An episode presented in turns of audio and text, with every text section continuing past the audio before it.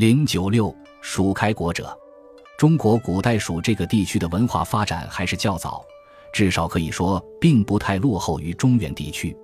大约当春秋战国时代，蜀地已建有了国家的组织，而在这以前，则是漫长时期的原始氏族社会。记载蜀地开国神话传说最早的有杨雄的《蜀王本纪》，此书徐中书先生以为即谯周的《蜀本纪》，以王毅。全上古三代秦汉三国六朝文及汉唐地理书钞都有记录，还能略见其梗概。现在把前书记录的一段文字抄引如下：蜀王之先名蚕丛，后代名曰百货，后者名曰鱼凫。此三代各数百岁，皆神话不死。其民一颇随王化去。鱼凫田于尖山，得仙今庙祀之于间，使蜀民稀少。蜀地最早的几个王的情况就是如此，看得出来，神话所记应该是原始氏族社会时期的情况。所谓王者，无非是氏族头人或部落酋长之类罢了。据书抄所及，还说蚕丛、百货、归附时代，人蒙追记左言，不晓文字，未有礼乐，更充分地显示出了这个时期社会的特征。李白诗《蜀道难》说。蚕丛及鱼凫，开国何茫然，而来四万八千岁，不与秦塞通人焉。在时间的久远上，也给予了生动的描绘。《蜀王本纪》写此，当然是从历史的角度，但因为是根据古代民间传说，却又处处留下神话的痕迹。例如言三代各数百岁，言神话不死，言其民一颇随王化去，言于福田于尖山得仙，都是。除于服饰记较具体而外，其余大都是笼统概括而言，正显示出李白诗所说“开国何茫然”的情景。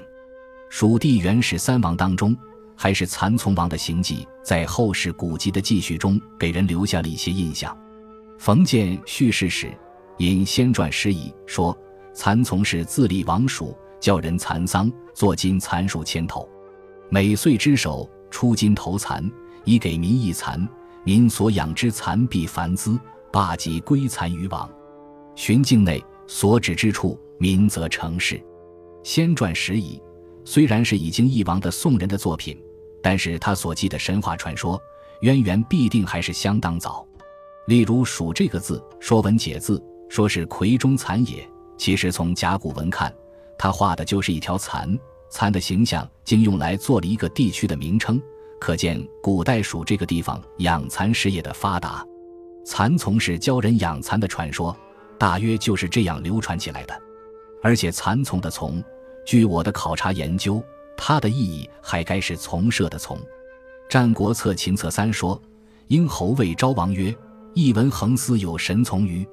横思有汉少年请与从伯曰：‘吾胜从，从借我神三日，不胜从，从困我。’”乃左手为从头，右手自为头，圣从从借其神。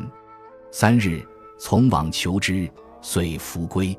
五日而从哭，七日而从亡。从是什么呢？从就是社所种的树。这里说的神从，当就是神所平复的树。蚕丛的最初含义可能便是这样。那么所谓蚕丛，实际上便当是蚕神。果然，在明代的《三教搜神大全》卷七上，便记有这么一条：“青衣神及蚕丛氏也。”暗传，蚕丛氏初为蜀后，后称蜀王，常服青衣巡行郊野，教民蚕事。乡人感其德，因为立祠祀之，祠庙便于稀土，罔不灵验，俗盖呼之曰青衣神。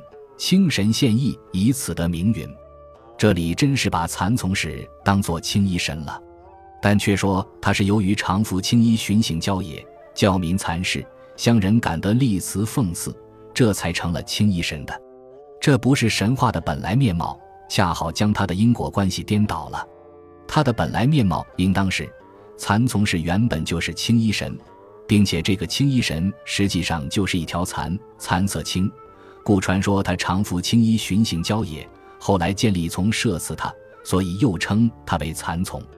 这个青衣蚕神，经过世代相传，以后竟成了蜀地居民的始祖。由于蚕丛神话，又产生了蚕木、蚕氏等传说。《蜀中广记》卷六十引《环宇记》说，成都圣寿氏有青衣神，即蚕丛氏也。相传蚕丛氏教人养蚕，十家给一蚕，后居而弗给，以之江上为蚕木。宋皇修复《毛亭刻画》卷九说，蜀有蚕氏，每年正月至三月，州城及蜀县循环一十五处。其旧相传，古蚕丛氏为蜀王，民无定居，随蚕丛氏所在至市居，此之遗风也。